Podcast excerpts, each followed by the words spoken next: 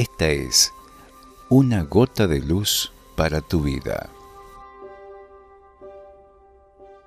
Nuestros sufrimientos son caricias bondadosas de Dios, llamándonos para que nos volvamos a Él y para hacernos reconocer que no somos nosotros los que controlamos nuestras vidas, sino que es Dios quien tiene el control y podemos confiar plenamente en Él.